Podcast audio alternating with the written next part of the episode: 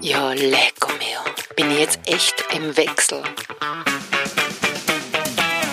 Okay, dann wird's Zeit für Meno Mio, der Podcast für glückliche Wechseljahre.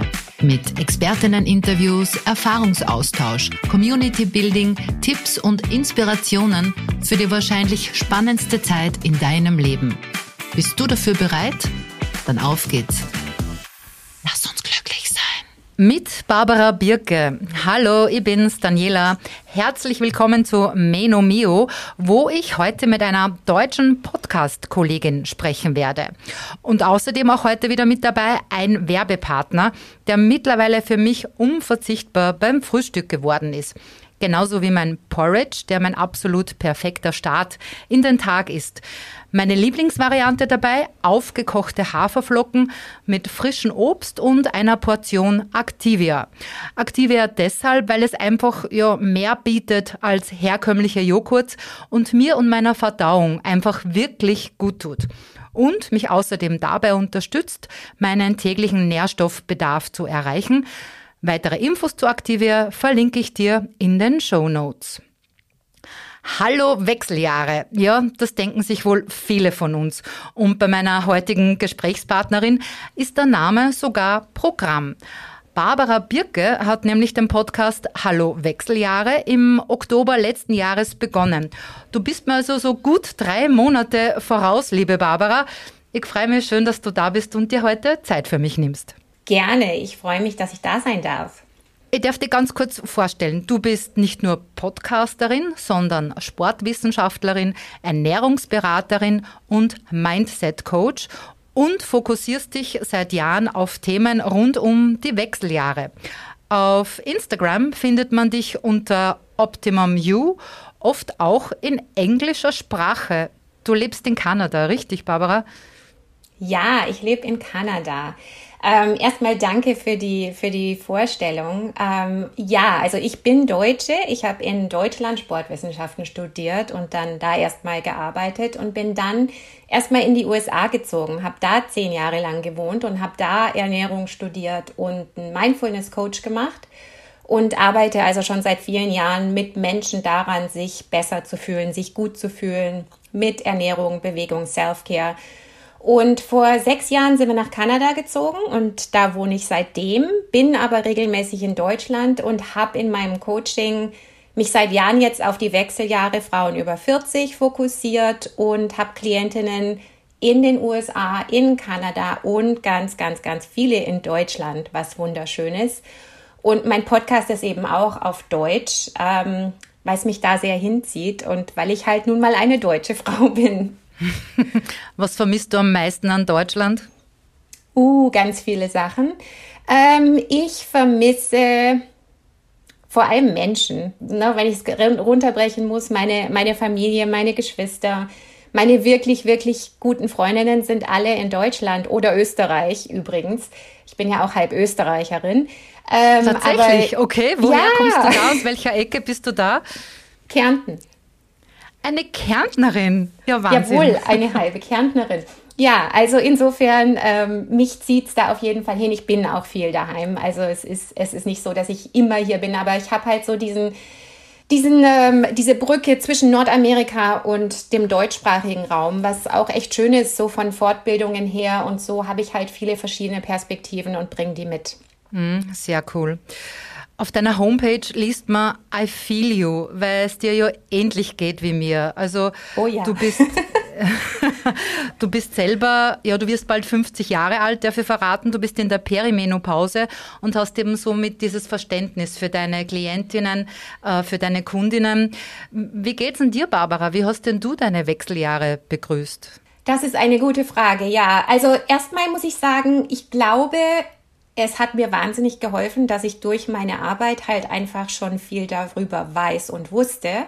Also mich hat es nicht so überrumpelt, wie es vielen Frauen geht, weil ich halt von meinen Klientinnen vorher schon wusste, so geht's los, das kann passieren, so geht man damit um und das könnten Strategien sein, dir zu helfen.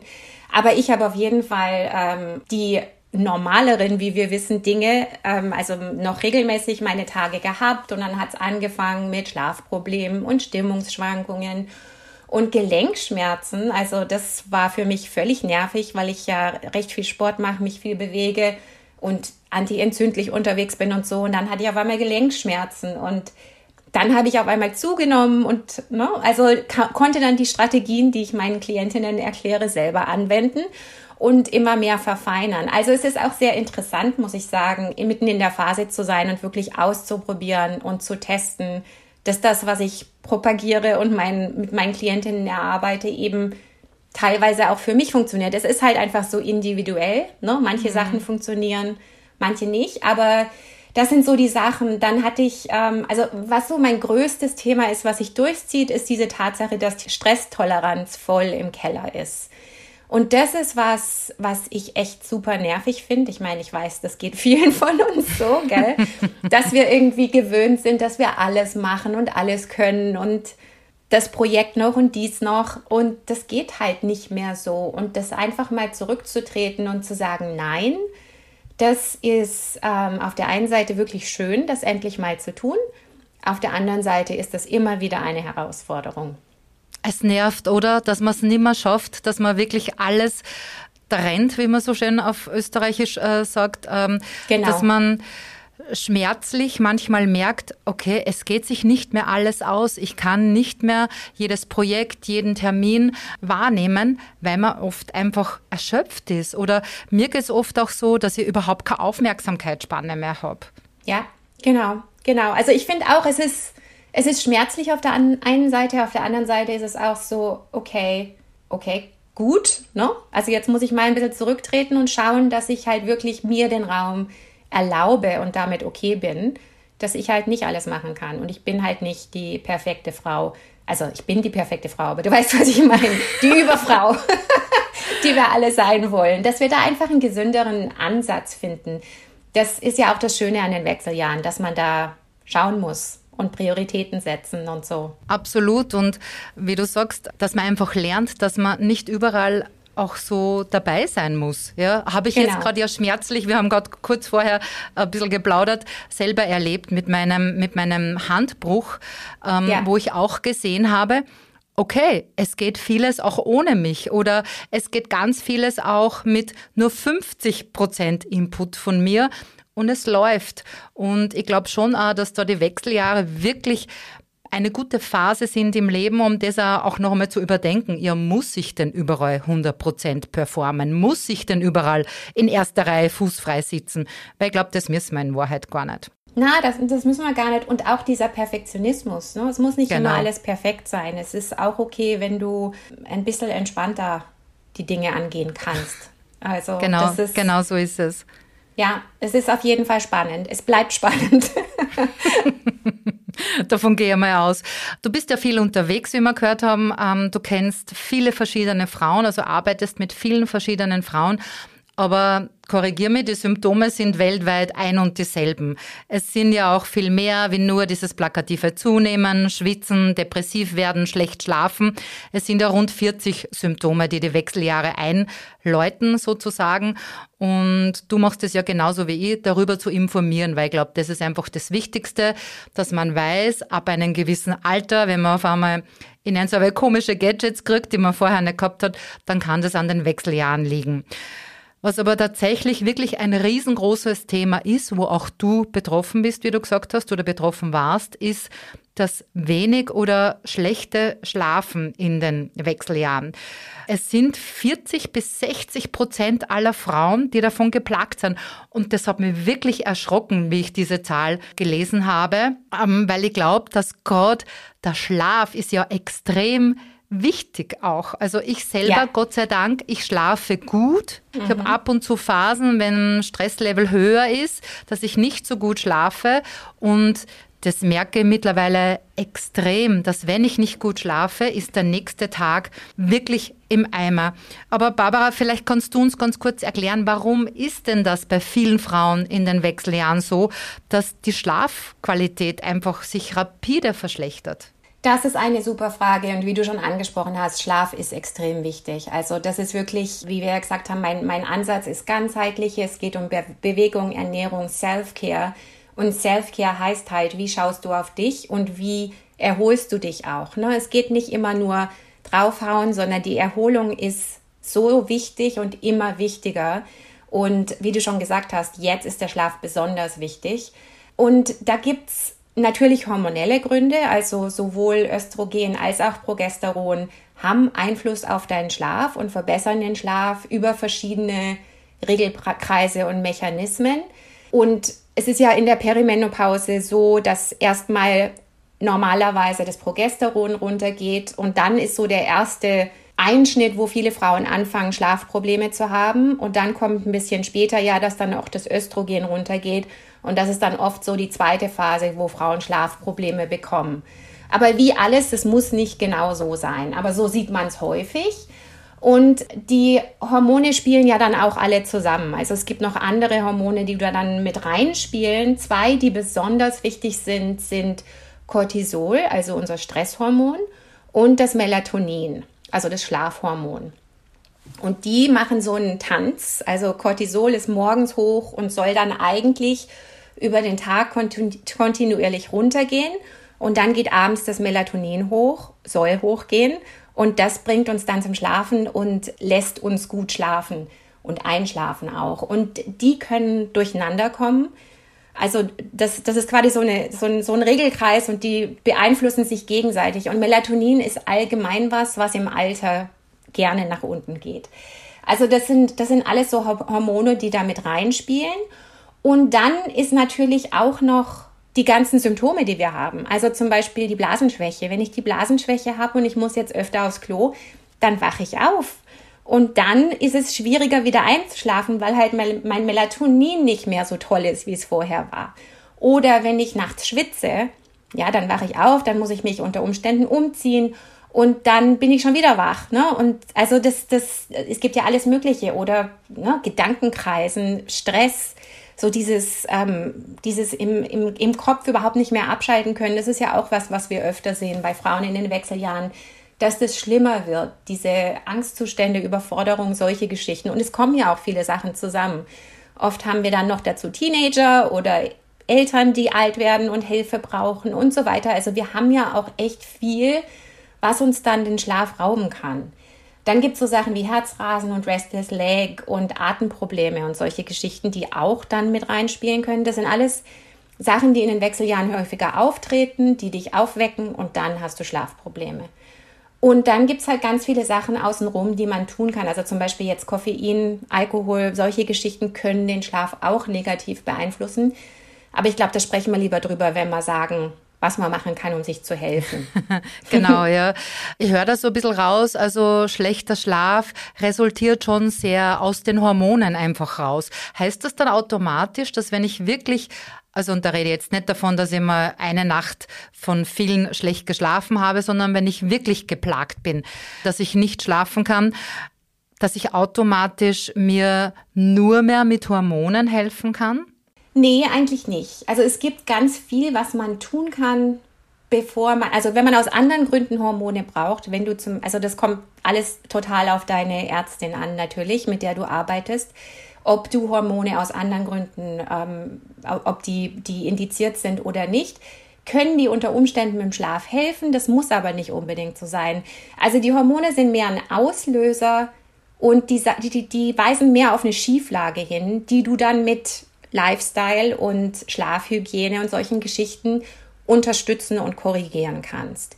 Und das heißt jetzt nicht, dass du schuld bist und du machst alles falsch und deshalb schläfst du nicht, sondern es heißt, es ist eine Schieflage und du kannst Sachen machen, um dich zu unterstützen. Und manchmal gibt es auch Phasen, wo das alles nicht hilft und dann macht es auf jeden Fall Sinn, mit deinem Arzt oder deiner Ärztin zu reden. Aber ich würde jetzt nicht sagen, es ist jetzt sofort so, dass wenn du nicht schlafen kannst, brauchst du sofort Hormone. Das wäre ein bisschen schnell. Also es ist ein häufiger Zeitpunkt, wo diese Probleme auftreten, wo es aber viele Sachen gibt, die wir tun können. Du hast zuerst schon das Wort Schlafhygiene in den Mund genommen. Das ist ja, ja so ein Buzzword irgendwie. Was versteht man denn unter Schlafhygiene? Also Schlafhygiene heißt prinzipiell, dass du deine Umwelt gestaltest und dein Verhalten so gestaltest, dass es deinen Schlaf positiv unterstützt. Und da gibt es eben verschiedene, verschiedene Ansätze. Und bevor wir darauf eingehen, was ich noch sagen wollte, was vielleicht jetzt in den Gründen auch rauskam, Es ist auch ganz wichtig zu wissen, ja, es gibt hormonelle Gründe und dann gibt es Symptome, die dich dazu mhm. führen. Also es ist ein individuelles Problem, wie alles in den Wechseljahren. Es ist jetzt nicht sagen, so, dass alles. ich sagen kann, also Genau, also die Wechseljahre sind so individuell und so, jeder empfindet es anders. Also ich glaube, es gibt ja diese, diese Drittelregel eben. Ein Drittel der Frauen, die merken gar nichts, ein Drittel der Frauen, das ist so so lala, aber ein Drittel der Frauen, glaube ich, leiden da wirklich sehr, sehr. Und da glaube ich eben, dass das Thema Schlaf wirklich ein vehementes ist, weil das ja auch ja. so viel mit sich bringt, wo ich dann eh nachher noch näher drauf eingehen werde. Aber du hast total recht, ist total individuell und gerade beim Thema Wechseljahre und ich glaube auch gerade beim Thema Schlaf kann man nichts, gar nichts über einen Kamm scheren. Ganz genau. Ganz genau. Also individuelle Gründe und deshalb halt auch individuelle Lösungen, die man erarbeiten muss. Also es ist nicht so, dass ich jetzt sage, jeder muss das und das nehmen und dann schläfst du. Hm. Ne? Sondern es Na, ist. Also wäre viel ist, zu einfach.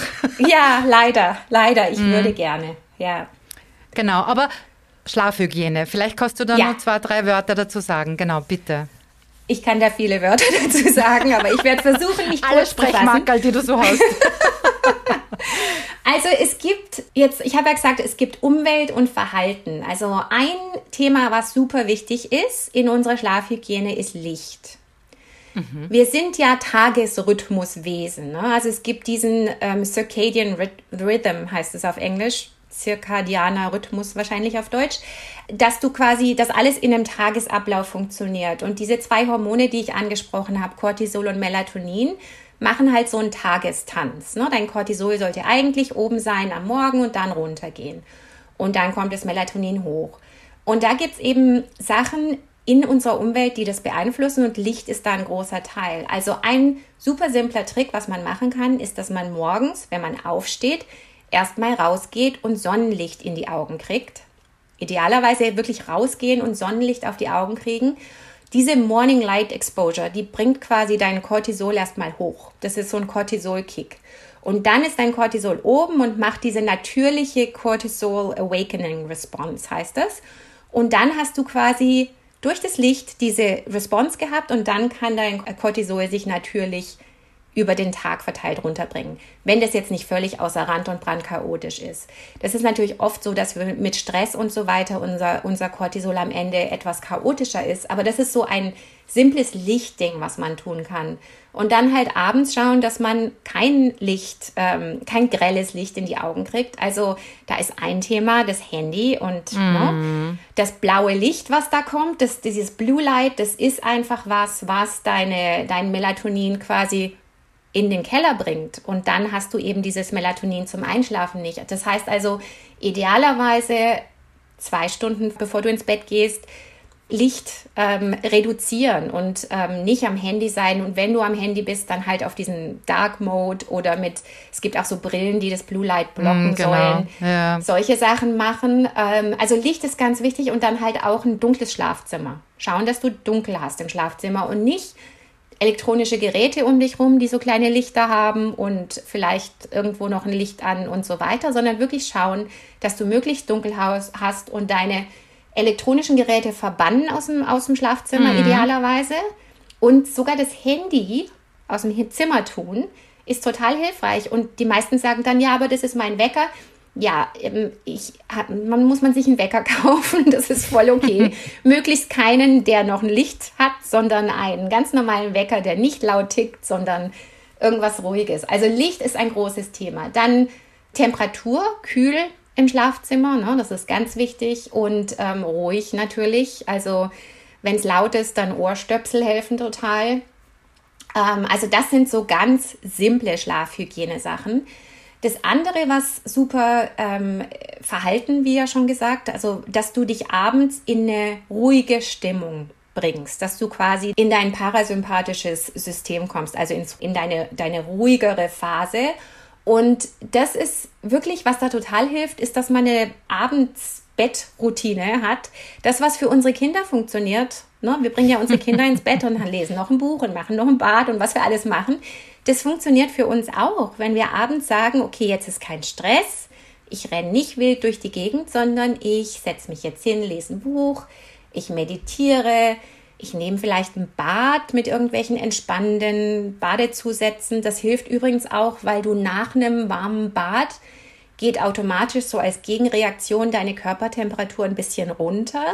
Und das hilft dir dann auch wieder schlafen. Also da gibt es ganz viele Sachen, die du machen kannst. Und ähm, also diese, diese Bedtime-Routine, diese Abendroutine ist was, was, wenn man sich da ein bisschen Gedanken macht, dann ähm, kann man was Schönes für sich selber, für viele gehört dann auch, weißt du, im, im Badezimmer stehen und deine Gesichtspflege machen, vielleicht ein bisschen ruhige Musik und eine Kerze an oder was weiß denn ich. Ne? Also einfach so ein bisschen Ruhe reinbringen und, und Routine ist was ganz Wichtiges. Und da dann eben auch Routine, immer die gleiche Zeit, die du ins Bett gehst, die gleiche Zeit, die du aufwachst. Das sind lauter Sachen, die konnten wir früher besser ab.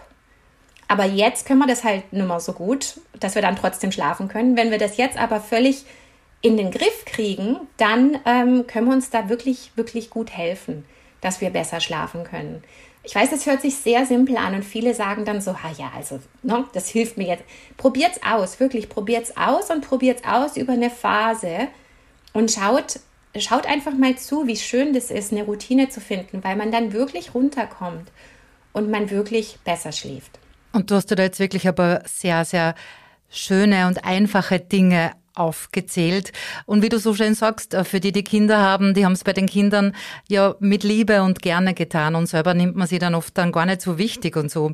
Bei uns auch, also wirklich seit Jahren oder eigentlich eher seit, seit es Handys, glaube ich, gibt, bin ich da total erbicht drauf, dass wir keine Handys in den Schlafräumen haben. Bei der Teenager-Tochter ist das oft ein bisschen schwierig, aber sie fügt sich auch voll brav und äh, das funktioniert gut. Und ich glaube auch, dass diese vielen sehr wertvollen Tipps, die du gerade gegeben hast, auch viele Frauen jetzt gleich anfangen können, auch wenn sie noch nicht schlecht schlafen. Total. Das stimmt, ja. Also ich zum Beispiel, ich, ich, ich schlafe ja wirklich gut, aber ich habe auch so meine Routine. Ich mache es zum Beispiel schon lange nicht mehr, dass ich noch vorm Schlafen gehe, geschwind E-Mails checke, weil da zu 100 Prozent dann irgendeine Nachricht drinnen ist, die dich, die dich aufregt. aufregt. Oder, genau. oder wo dann das Radl zum Rennen anfängt. Lauter solche Ganz kleine genau. Sachen, das mache ich einfach nicht mehr. Also überhaupt ähm, schon sehr, sehr lange, sobald ich zu Hause bin und meine Lieben sind um mich, bin ich eigentlich immer auf lautlos, ja, weil ich weiß, Super. es kann jetzt nicht irgendwie was so weltbewegendes passieren dass ich unbedingt ähm, irgendwo zur Hilfe eilen muss. Ähm, Und Entschuldige, aber zum Handy noch eine Sache oder also es gibt ja auch so dieses oft häufig bei Frauen in den Wechseljahren dann, dass man so zwischen zwei und vier Uhr morgens aufwacht in der Nacht. Und dann quasi, also es gibt diese zwei unterschiedlichen Probleme. Entweder du kannst schlecht einschlafen oder du wachst nachts auf und kannst dann nicht mehr einschlafen oder beides. Warum also das, ist das genau das, diese Uhrzeit? Äh, da gibt es verschiedene Theorien. So richtig weiß ich nicht, ob da jemand die richtige Antwort hat. Ich habe sie bis. Also es hat, glaube ich, viel mit, mit dem äh, Cortisol und den Nebennieren zu okay. tun. Mhm. Aber zitiere mich da jetzt nicht. Aber das ist sehr häufig zu beobachten. Und wenn man das Handy im, im, Schlafzimmer hat, dann geht man halt ans Handy um diese Zeit. Ne? Und dann kann man erst recht nochmal einschlafen. Das ist dann halt einfach, das, das schießt dann nach hinten los. Und deshalb ist es wirklich richtig hilfreich, wenn man das Handy gar nicht erst am Bett hat. Und genauso morgens, wenn man aufsteht und hat dann sofort das Handy und lässt sich sofort in, den, in die Prioritäten von anderen Menschen ziehen, dann kann man nicht seinen Tag mit sich selbst und bei sich selbst beginnen. Und das finde ich einfach schön, wenn man dann bewusst die Entscheidung trifft, mein Handy ist nicht in meinem Schlafzimmer. Genau, dass das auch nicht der erste Griff ist. Also ich bemühe mich jetzt wirklich seit einiger Zeit, erst viel, viel später mein Handy mal anzugreifen. Also ich stehe ja sehr zeitig auf und bemühe mich da echt, das Handy aktiv erst viel, viel später anzugreifen. Was ich jetzt erst noch sagen wollte, genau weil du gesagt hast, Sonnenlicht wäre so wichtig als erstes, gleich mal als Kontakt für die Augen, ist halt jetzt beim Herbst, der bei uns Trotzdem. kommt, mühsam, ja. aber, aber glaub nicht verzagen und einfach wirklich ja auch rausgehen vielleicht. Keine genau. Ahnung. Genau, ja, die frische Luft, also auch jetzt über den Tag verteilt ist frische Luft hilfreich. Also selbst wenn die Wolken davor sind und wenn die Sonne nicht draußen ist, kriegst du ja trotzdem das Sonnenlicht, also dieses, dieses helle Licht, was du morgens brauchst. Und aber auch später am Tag kriegen deine, kriegst du dann die Rückmeldung, dass jetzt eben später am Tag ist. Also das wirkt alles auf deinen, auf deinen Tagesrhythmus und auf deine Hormonkurven. Insofern frische Luft, Bewegung ist natürlich auch was, was total wichtig ist, um besser zu schlafen. Rausgehen, sich bewegen und aber nicht kurz vorm Schlafengehen intensive Workouts hinlegen. Das ist dann wieder kontraindiziert, weil das natürlich, das ist dann eher stressig und hindert dich eher am Einschlafen.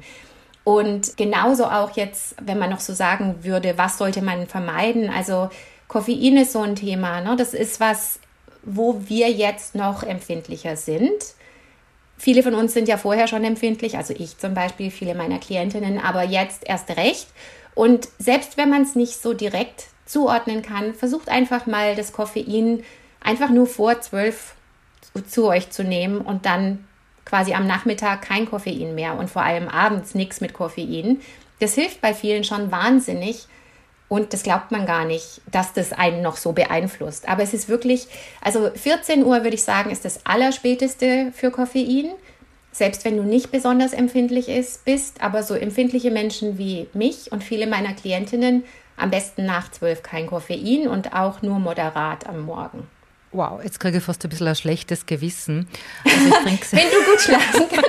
Nein, aber ich denke mal, ja, ja, ja, ja, eh voll. Also ich trinke tatsächlich am liebsten vorm Schlafengehen noch mehr einen Kaffee. Und ich trinke den verlängerten, also den Espresso quasi mit heißem Wasser schwarz und es tut mir nichts. Also Koffein macht mich aber auch nicht wach oder sowas, gar nicht. Ja, wobei ich jetzt, ich will dich jetzt nicht nerven, aber es gibt auch Studien, die sagen, dass es gibt ja Schlaf Labore, die das jetzt so richtig die Schlafphasen an, anschauen. Ne? Du hast ja verschiedene Schlafen, Schlafphasen, leicht und tief und Traumphasen und so. Und es gibt auch Studien, die zeigen, dass selbst Menschen, die meinen, sie hätten kein Koffeinproblem, dass wenn die am Abend noch Koffein trinken, dass dann die Schlafphasen nicht so tief sind, wie sie sind, wenn sie kein Koffein trinken. Also ist trotzdem was, wo ich jetzt sagen würde, muss es sein, ähm, mm. nur weil, ne, weil, weil die Wechseljahre kommen und du vielleicht Probleme kriegen könntest. Überleg mal, also nicht, dass na, ich dir irgendwas ich nehme, nein, nein, nein. äh, nein, nein, ich nehme das wirklich voll zu Herzen, weil mir mein Schlaf wirklich heilig ist. Also ich weiß, ja. dass ich kein guter Mensch bin, wenn ich nicht, wenn ich nicht gut geschlafen habe. Du bist ein guter Mensch. ich bin ein, ich bin, der, ja, ich bin ein super Mensch, aber ich bin, ähm, ja, bei schlechtem Schlaf, ähm, da hört sich der Spaß auf und außerdem ist ja auch schlechter Schlaf zieht ja einen immensen Rattenschwanz an Problemen mit sich. Also gibt ja total viele Krankheiten, die da ausgelöst werden können, Barbara. Vielleicht äh, äh nur um ein paar wenige zu nennen. Ja, also das, ähm, es hat Einfluss auf alles, das hast du ja schon gesagt. Mhm. Ähm, was ich besonders faszinierend finde und wichtig finde, sich das bewusst zu machen, ist, dass im Schlaf in diesen verschiedenen Sleep Cycles, also diesen Phasen des Schlafs, wird Großreine gemacht. Also dein, dein Körper räumt auf, der haut Zellen raus, also der repariert Zellen, der haut Müll raus und der haut auch Sachen raus, die dich in, deiner, in deinem Wohlbefinden blockieren. Also zum Beispiel im Hirn werden gewisse Proteine quasi im Schlaf bereinigt die, die man besonders bei Alzheimer-Kranken ähm, in höheren Mengen findet. Das heißt jetzt ähm, einfach nur, es ist ganz wichtig für dein Gehirn, für deine Hirnleistung, für deine Hirn, deine lang anhaltende Hirnfunktion, dass du gut schläfst, dass dein Hirn richtig gut Großreine machen kannst. Und genauso werden Zellen repariert, also deine, deine Muskeln natürlich, deine Nervenzellen, Immunsystem, äh, Konzentration, das wissen wir ja alle, ne, dass das ein Problem ist, wenn du nicht gut schläfst. Aber genauso auch Übergewicht. Also ähm, du isst mehr, wenn du nicht schläfst, du isst mehr Zucker. Deine Sättigungshormone kommen durcheinander. Also es gibt Leptin und Grelin, das ist quasi das Hunger- und das Sättigungshormon. Und die kommen, die werden dann auch aus ihrem Rhythmus gehauen, wenn du nicht schläfst. Also das ist zum Beispiel auch ganz, ganz wichtig. Ähm, und entzündliche Entzündung geht hoch, chronische Entzündung, und das wissen wir ja, das ist nicht gut für uns langfristig, wenn du nicht gut schläfst. Also Schlaf, äh, es gibt auch Statistiken, die zeigen Herz-Kreislauf-Erkrankungen, Schlaganfälle und so weiter. Also da müssen wir jetzt nicht auf alles eingehen, aber durch die Bank ist Schlaf wichtig. Es ist ein Selbstheilungs- und ein Selbstreinigungsprozess. Und ähm, selbst mit den mit den Dingen wie Übergewicht und Hunger und Sättigung bringt es uns in Probleme. Insofern ganz wichtiges Thema, würde ich sagen. Wie viele Stunden Schlaf sollte man zusammenbringen? Äh, Gibt es unterschiedliche Aussagen, aber so das, das, das Latest ist sieben bis neun Stunden. Jetzt muss ich gerade rechnen. Okay, bin ich gut dabei. Mhm. gut. Sieben bis neun Stunden ist, also es gibt dann wieder individuelle Unterschiede. Manche, manche Menschen fühlen sich halt wohl, wenn sie neun Stunden schlafen und andere sind mit sieben völlig durch. Und da kann ich dir jetzt nicht sagen, auf welchem Spektrum wer ist. Das muss man selber ausprobieren. Aber was ich immer wieder merke bei meinen Klientinnen ist, die, die meinen, dass sie mit sieben auskommen, aber alle möglichen Probleme haben, vor allem Energielosigkeit und solche Geschichten, wenn wir dann daran arbeiten, dass sie eine halbe Stunde, Stunde mehr schlafen, dann tut sich ganz viel. Also probier's aus. Wenn du Zipperlein hast in den Wechseljahren oder überhaupt Schlaf ist einfach so wichtig, probier aus, was du wirklich brauchst und restriktier dich da nicht. Ich möchte nur ganz kurz auf deine anderen zwei Herzensthemen zu sprechen kommen. Die sind Training bzw. Krafttraining und das sieht man gerade wunderschön. Du hast da gerade deine Jacke ausgezogen und ich beneide dich sehr, sehr, sehr, sehr um deine unfassbaren Oberarme. Also Hut ab. Ähm, neben Dankeschön, Krafttraining. äh, Krafttraining und Ernährung, genau. Ich habe zwar beide Themen schon mal bei Menomio gehabt, kann man aber nicht oft genug darüber reden und in den verschiedensten Facetten.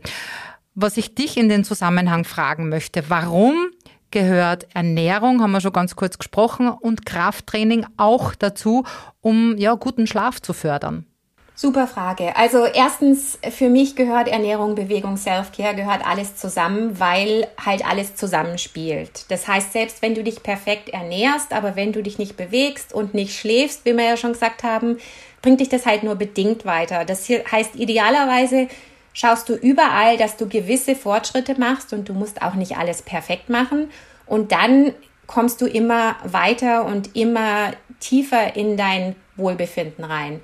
Und Ernährung und Bewegung haben beide Einflüsse auf Schlaf. Also wir haben ja schon über Alkohol und Koffein zum Beispiel gesprochen. Aber was auch ganz wichtig ist in der Ernährung, ist Blutzuckerregulation allgemein. Also was ich zum Beispiel auch oft bei Klientinnen sehe, ist, dass weil man ja jetzt in den Wechseljahren etwas leichter zunimmt, dann isst man abends nichts mehr oder man isst abends keine Kohlenhydrate. Und das ist aber was, was dich dann quasi in den Hintern beißt, Entschuldigung, weil du dann nämlich nicht schlafen kannst. Weil du mhm. nämlich ein mhm. bisschen komplexe Kohlenhydrate abends brauchst, um Hormone, zum Beispiel das Melatonin, ordentlich ausschütten zu können. Und blutzuckerbalanciertes Essen heißt, dass du eben so isst, dass dein Blutzucker nicht steil auf und ab geht, sondern relativ gemäßigt. Das heißt, dass du abends genug Protein isst, ein bisschen komplexe Kohlenhydrate und auch gesundes Fett. Dass du eine, eine relativ ähm, ausgeglichene Blutzuckerantwort auf deine Mahlzeit hast, weil dich das dann stabiler durch die Nacht bringt. Weil wenn du nachts Blutzuckerspitzen und Blutzuckerteller hast, dann wachst du auch auf. Und dann kannst du nicht mehr einschlafen, weil das nämlich echter Stress ist für den Körper. Also das ist dann auch abends Zucker zum Beispiel, vor allem nur Zucker, hilft dir überhaupt nichts. Ne? Wenn du einen kleinen Nachtisch hast, ist das was anderes, aber du musst vorher Protein, gesunde Fette und ein bisschen komplexe Kohlenhydrate zu dir nehmen. Also das ist ein ganz, ganz wichtiges Thema für den Schlaf. Und Bewegung haben wir ja schon erwähnt. Ähm, einfach die Bewegung an sich ist wichtig für den Körper, um am Ende des Tages halt auch müde zu sein und genug Energie am Tag verbraucht zu haben, um gut schlafen zu können. Also relativ simpel ausgedrückt. Und ähm, Muskulatur hilft mit allem und auch mit dem Stoffwechsel und wiederum, um deinen Blutzucker stabil zu haben, besser zu verarbeiten. Also da ist Muskel ganz, ganz wichtig. Muskel ist ein Wunderorgan. Das wird hier in Nordamerika als Langlebigkeitsorgan bezeichnet, weil der so viele positive Auswirkungen auf deinen Stoffwechsel hat und am Ende hilft dir halt der Stoffwechsel auch gut zu schlafen und die Hormonantwort und solche Geschichten. Aber das spielt ja alles zusammen. Also das ist jetzt mal ganz einfach ausgedrückt, wie Ernährung, Bewegung und Schlaf auch zusammenhängen. Also und, und wie schon gesagt, das, was man früher irgendwie gemacht hat, als wir noch nicht in den Wechseljahren waren, ne, dass wir sagen, okay, jetzt haben wir ein bisschen Fett am Bauch, jetzt müssen wir halt mal ein bisschen mehr trainieren und dann äh, weniger essen. Wenn wir das jetzt machen, dass wir gegen Abend intensiv trainieren und dann nichts essen, dann kann ich dir garantieren, dass du nicht schlafen kannst. Hört ja schon so an, ja. ja, das ist ja, das ist jetzt halt der pure Stress für uns. Das geht einfach nicht mehr. Also insofern, es spielt alles zusammen. wahnsinnig komplexes Thema und eben auch sehr individuell zu behandeln. Drum auch gern der Aufruf, wer da tiefer in die Materie einsteigen möchte oder das mit dir besprechen möchte, gerne mit dir Kontakt aufnehmen. Du machst das ja Sehr auch gerne. beruflich. genau. Ja, absolut, absolut. Noch ein Thema ähm, ist auch die Darmgesundheit, nur um das ganz ja. kurz zu erwähnen. Ne? Also Ge Ernährung aber auch Lifestyle und Darm hängt ja auch eng zusammen und der Darm hat halt auch viel mit unserer Hormonbalance und damit auch mit dem Schlaf zu tun.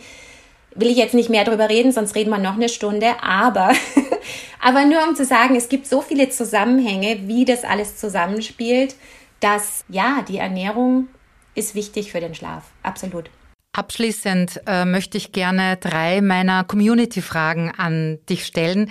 Ich glaube, die eine oder andere haben wir sogar schon beantwortet. Äh, ich lese trotzdem vor. Foodblogger hat mir da geschrieben, was hilft neben bioidenten Hormonen den Schlaf zu fördern? Ich mache auch Yoga und nehme Kräuter da glaube ich, haben wir jetzt eigentlich schon so relativ alles abgedeckt. Ist einmal auf, auf einem sehr, sehr guten Weg. Also äh, vielleicht super, noch, ja. genau, mh, vielleicht nur das ja. ein oder andere, was du zuerst gesagt hast, auch noch einzubauen. Genau, also ich würde auch sagen, Yoga ist super, Kräuter, je nachdem welche, also da gibt es einige, Baldrian, Hopfen, Lavendel, Salbei, die hilfreich sind. Aber das ist auch wieder was individuell ausprobieren, schauen, mhm. was für dich funktioniert und dann eben diese diese Schlafhygiene-Themen sich anschauen. Da weiß ich jetzt natürlich nicht, ähm, wo sie ist in ihrer in ihrem Tagesablauf und so weiter, aber vielleicht konnten wir jetzt ein paar Inspirationen geben, wo sie schauen kann. Möchte ich doch meinen, wir haben jetzt doch einiges aufgegriffen. Die Daniela hat geschrieben, Salbeiöl auf den Unterbauch. Bringt das wirklich etwas? Das ist eine interessante Frage. Also Salbei an sich hat auf jeden Fall für manche Frauen wahnsinnig tolle Effekte. Auf den Unterbauch kann mit Sicherheit auch, auch, also dieses Transdermale kann mit Sicherheit auch gut sein. Ich würde sagen, wenn du sowas ausprobieren magst, probier es aus und schau. Ich kann dir jetzt nicht sagen, ob das jetzt auf jeden Fall und für jeden hilft. Aber es ist wirklich so mit den Kräutern, manche funktionieren ganz hervorragend. Bei manchen gibt es auch einige Studien, die zeigen, wie gut die funktionieren. Aber es ist auch individuell unterschiedlich. Also ich habe teilweise Frauen, die schlafen super mit Baldrian und dann habe ich andere, bei denen tut das gar nichts. Und das ist wirklich was, da würde ich sagen, ausprobieren, ein bisschen Zeit immer nehmen damit und schauen, was für dich passt. Und vielleicht immer in so ein Ritual, wie wir es zuerst besprochen haben, einbauen. Ist doch voll nett, dass bevor ich noch ins Bett gehe, dass ich mir den Unterbauch mit Salbeiöl bisschen einschmier sozusagen. Richtig, genau. richtig. Da ist übrigens dann auch so Sachen wie, dass du halt einen Kräutertee zum Beispiel mit beruhigenden Kräutern oder sowas in dein Abendritual mhm. einbaust. Solange du es nicht so spät machst, damit du dann nicht pipi musst in der Nacht. genau, wo man, das bringt mir jetzt zur letzten Frage von der Michaela, die etwas komplexer ist. Ich lese vor. Ich sportle viel. Machst schon mal alles richtig. Ich mhm. schwitze dabei viel und trinke daher danach sehr viel. In der Nacht besuche ich dann oftmals das WC, das nervt. Durchschlafen war schon lange nicht mehr. Eine Steigerung im Intervall gibt's nach einer abendlichen Prosecco-Flasche oder ein oder mehrere Aperol Spritz. Mich würde interessieren, ob es da auch einen Zusammenhang gibt. Im Grunde muss ich ja aufs Klo, wenn ich leicht wach werde. Verdrängen klappt nicht. Und soll ich es demnächst mit Beckenbodentraining probieren? Sehr spannende Frage. Das sind jetzt ganz viele Fragen in einer und ähm, da sind auf jeden Fall viele Themen, die wir ansprechen können. Also erstmal super, mit, dass sie viel sportelt. Da würde ich nur schauen, dass du halt jetzt nicht zu spät am Abend zu intensiv sportelst. Das Thema würde ich anschauen. Dass sie viel trinkt, ist auch super. Da würde ich dann halt wieder schauen. Erstens bekommt sie die Elektrolyte rein, damit die, die, das Wasser dann auch tatsächlich in die Zellen gehen kann und nicht einfach nur durchgeht.